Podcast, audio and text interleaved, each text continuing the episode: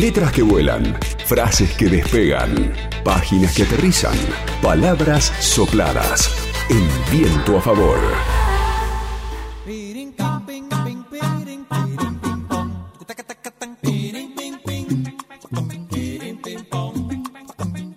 Vamos a arrancar con, una entrevista que, siempre eh, uno, uno, quiere hacer este tipo de entrevistas con, con periodistas escritores que, uno sigue, ¿no? Por, porque están dejando y están ofreciendo una obra importante, una obra que, se basa en, la investigación minuciosa, en la buena prosa, eh, en, esos libros bien escritos, porque, bueno, porque hay, hay, hay, hay mucho de investigación, mucho de talento, y, aporta muchísimo para la historia argentina. Estoy hablando del nuevo libro del el periodista, historiador y, escritor Marcelo Larraqui, que acaba de publicar La Guerra Invisible, el último secreto de Malvinas, publicado por la editorial sudamericana. Y ya estamos en contacto con Marcelo Larraqui. Buenas tardes, Pablo Montararo y el equipo de Viento a Favor acá por LU5. ¿Cómo andás, Marcelo? Hola, Pablo. Bueno, gracias por la presentación.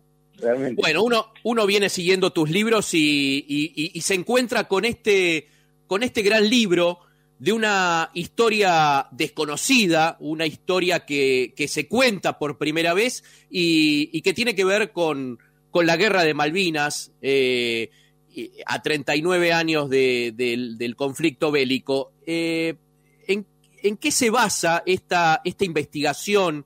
Este, e, e, e, este trabajo que has, que has aportado para, para lo que es eh, la, la, historia de, de, la guerra de Malvinas.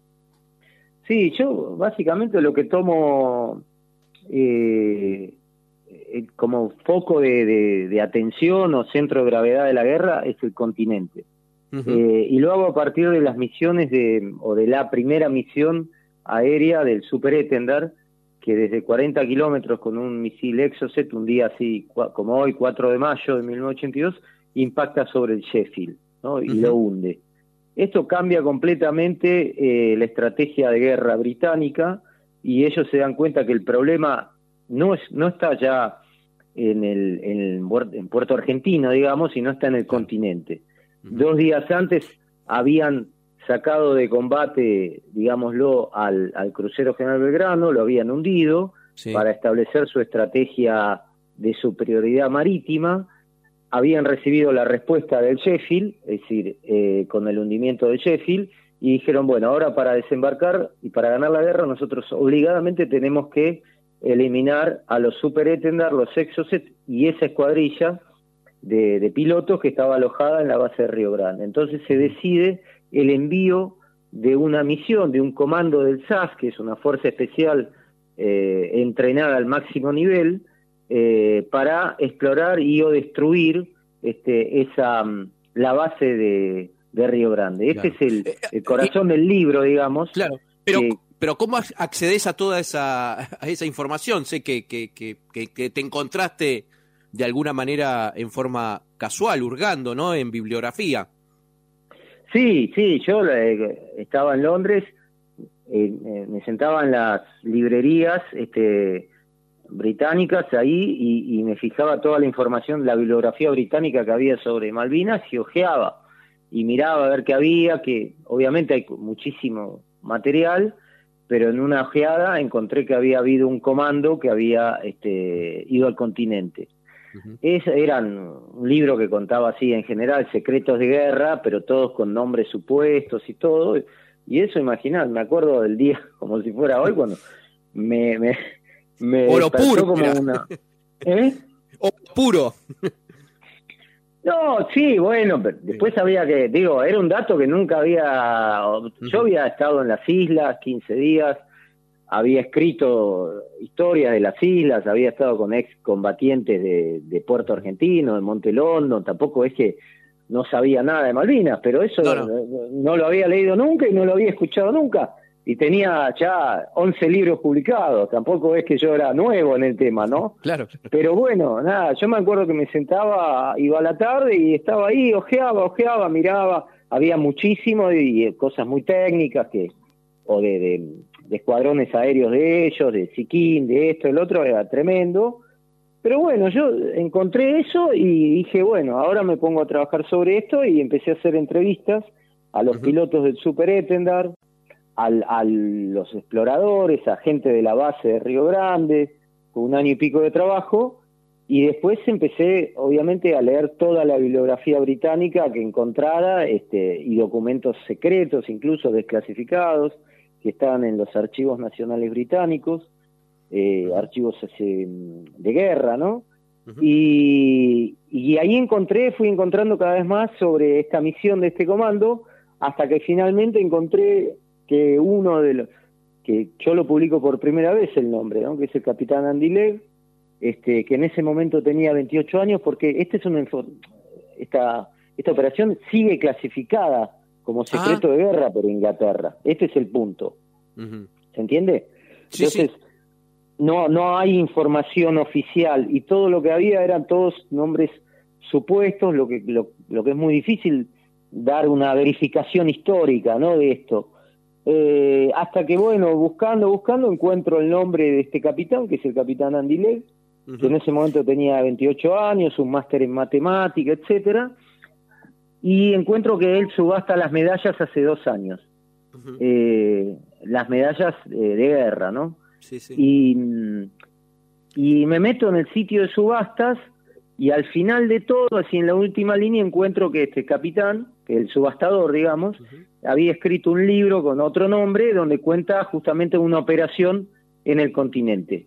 Y, Lo pone bajo otro nombre porque, porque ellos no pueden este, dar su nombre real. Y bueno, obviamente leí eso que confirmaba y ampliaba aún mucho más lo que había investigado. y Después intenté contactarme con él, estuve con un intercambio de mail, pero con un amigo de él, bastante tiempo, donde él me decía que no podía hablar, pero bueno, que él mandara las preguntas, y digo que estaban en, relación. Y bueno, y ahí tuve un intercambio de mail que coloco en el libro que de alguna manera da lugar a esta operación. Y bueno, sí, esa es un poco la, la manera de trabajar que tuve, ¿no? Claro, claro. Y hay, eh, vos decías esto de las de, de, de, material clasificado, ¿no? Por parte de Gran Bretaña. Hay, hay, hay otras operaciones eh, realizadas por en el continente que, sí, hay cuatro, hay cuatro que ellos reconocen que le ponen el título, es decir, ellos dicen se llama tal, tal, tal, tal, pero todavía las carpetas están retenidas por el Ministerio de Defensa. Quiere decir que el Ministerio de Defensa no las entrega a los archivos. Pero también en Argentina todas las operaciones en el continente están clasificadas por el Ejército y el Ministerio de Defensa. Esto no es nuevo. Digo, ellos, ¿por qué? Porque Argentina y Gran Bretaña en el cese de hostilidades decidieron excluir al continente como teatro bélico. Entonces, eh, Argentina también tiene clasificadas las operaciones en el continente. Este, Y hay, hay, hay espías británicos detenidos en Tierra del Fuego, de los que no hay, que se ocultó información oficial, que el ejército quitó, viste que el, ejército, eh, para su burocracia, el día a día van contando las cosas que sucedieron y se arrancaron páginas, misiones este, de la Fuerza Aérea este, o de los Pucará que iban en busca de ruidos en el continente. Bueno, hay un helicóptero caído por parte del ejército en Caleta, Olivia, el 30 de abril, con 11 muertos.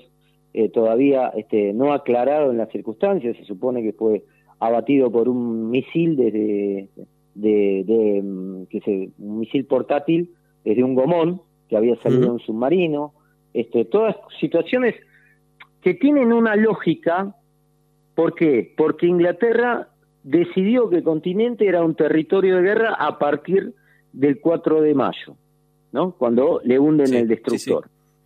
Eh, y entonces el jefe del SAS, que era el brigadier, de Levier, eh, propone a, la Marina Real y, a, las fuerzas de tareas, este, que llega hasta la propia Thatcher la, el, pedido, meterse en el corazón del conflicto, es decir, nosotros podemos actuar en el continente. Y era una fuerza muy prestigiosa este, el SAS, y lo sigue siendo, ¿no?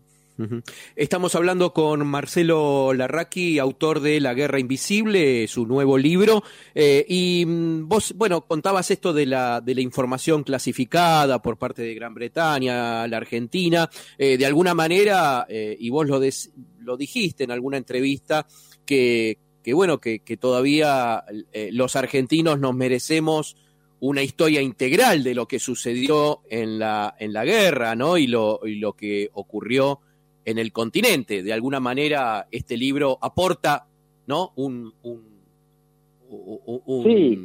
eh, es un aporte más, Aporta, es, una, es una ventana nueva, es, una, ventana, de es una ventana nueva de, de, información y de conocimiento y que muestra también la guerra electrónica, que, por ejemplo, del comando del FAS, que de la FAS o Fuerza Aérea Sur, instalado en Comodoro Rivadavia, ellos tenían este, el gran mapa electrónico de lo que sucedía en el mar argentino y en torno a las Malvinas, ¿qué quiere decir?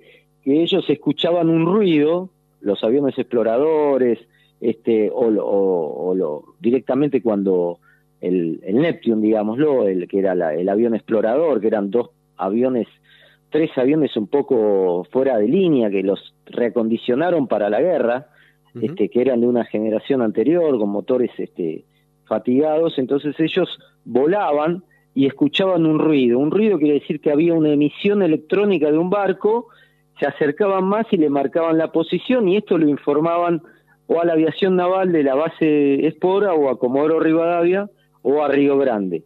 Y a partir de ahí se determinaban todas las misiones. Entonces, ese aspecto de la guerra, este, yo hago centro en eso porque de alguna manera yo cuento, es un thriller bélico aéreo en mi libro, ¿no? Es este, cuento la guerra aérea y la respuesta militar británica, que es un comando en el continente, pero también cuento toda la inteligencia que hizo Gran Bretaña a nivel aéreo desde Chile. Es decir, salían aviones, eh, así tal cual como los argentinos, el, el Nimrod, salía por toda la Patagonia, por toda la cordillera, este, tomando fotografías y visualizando eh, todas mm, las fuerzas terrestres argentinas en el continente. Chile fue Chile eh, fue un factor vital para la victoria británica porque se dieron este, un radar en Punta Arenas, yo lo cuento mucho detalle en el libro, que directamente estaba bajo mando británico. Y con ese radar podían detectar las salidas de los aviones argentinos desde Río Grande y de otras bases eh, hacia las islas. ¿no? Eh, eh, Pablo, perdón. Sí, sí, ¿Me está escuchando Marcelo? Marcelo, ¿cómo te va? Este, Juan te saluda. Muy buenas tardes. Hola, Juan, buenas tardes. Vos hacías mención, estás este, con, una abundancia de datos que realmente es no solo asombrosa, sino este, da, certifica el, el, laburo previo que hiciste. Ahora, cuando vos condensás toda esta información, este, y como dijiste eh, al principio cuando le contabas a Pablo, yo no soy novato en esto, tengo 11, 11 libros publicados. ¿En algún momento se te pasó por la cabeza ante esto, ¿no? De lo clasificado, lo secreto, el no poder constatarlo a través de otras fuentes y demás, de, de no publicar o de esperar? No, sí, bueno, yo trabajé más de un año y lo que pasa que esperar una desclasificación de Inglaterra por ley tiene 100 años este, para desclasificar sobre un hecho. Es decir, si eh, entonces ellos desclasifican lo que quieren. Es decir, por ejemplo, lo del Sheffield, eh, lo el ataque al Sheffield, que hoy cuento justamente, que, publiqué un extracto de la guerra invisible en Infobae, eh, lo desclasificaron hace cuatro años. Y es un ataque en donde ellos, de alguna manera, son como un ataque, reciben los daños, ¿no? De, por parte de Argentina. Son las víctimas. El problema de esta operación, esta operación es ilegal en el sentido de que rompe el, el propio protocolo de guerra, la propia zona de exclusión que había establecido Gran Bretaña.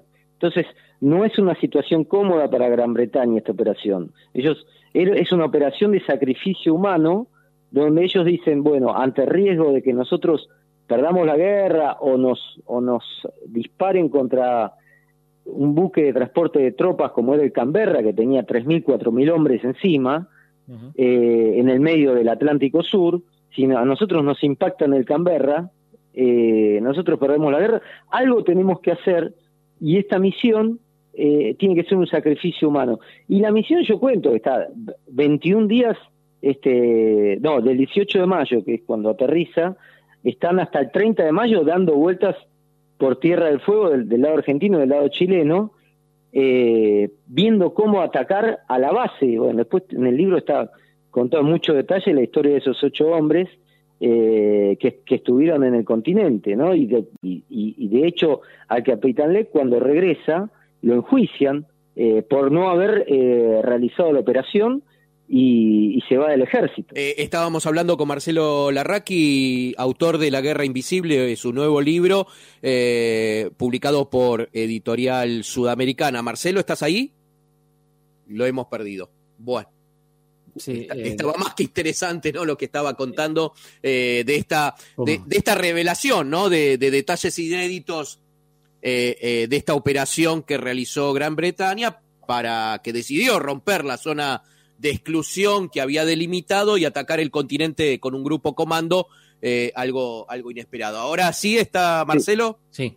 Sí, sí, estoy en línea, perdón. Se, había perdido la comunicación. Estabas contando, bueno, de alguna manera eh, eh, siempre se habla, ¿no? El tema de, lo diplomático, ¿no? Para, para evitar la guerra, esta, este acuerdo diplomático que nunca, nunca se concretó, nunca se pudo, se pudo concretar. Eh, ¿cómo, ¿Cómo ves vos, ¿no? Eh, a, a, 39 años, ¿no? De, de, del conflicto bélico con Gran Bretaña, esto del acuerdo diplomático bueno, es, eh, evidentemente la, guerra retrasó eh, medio siglo de, negociaciones, ¿no? Este, porque antes de la guerra eh, había un vínculo entre el continente y las islas, un vínculo social, cultural, incluso el, aeródromo de, lo que entonces era Puerto Stanley fue construido por, por Argentina,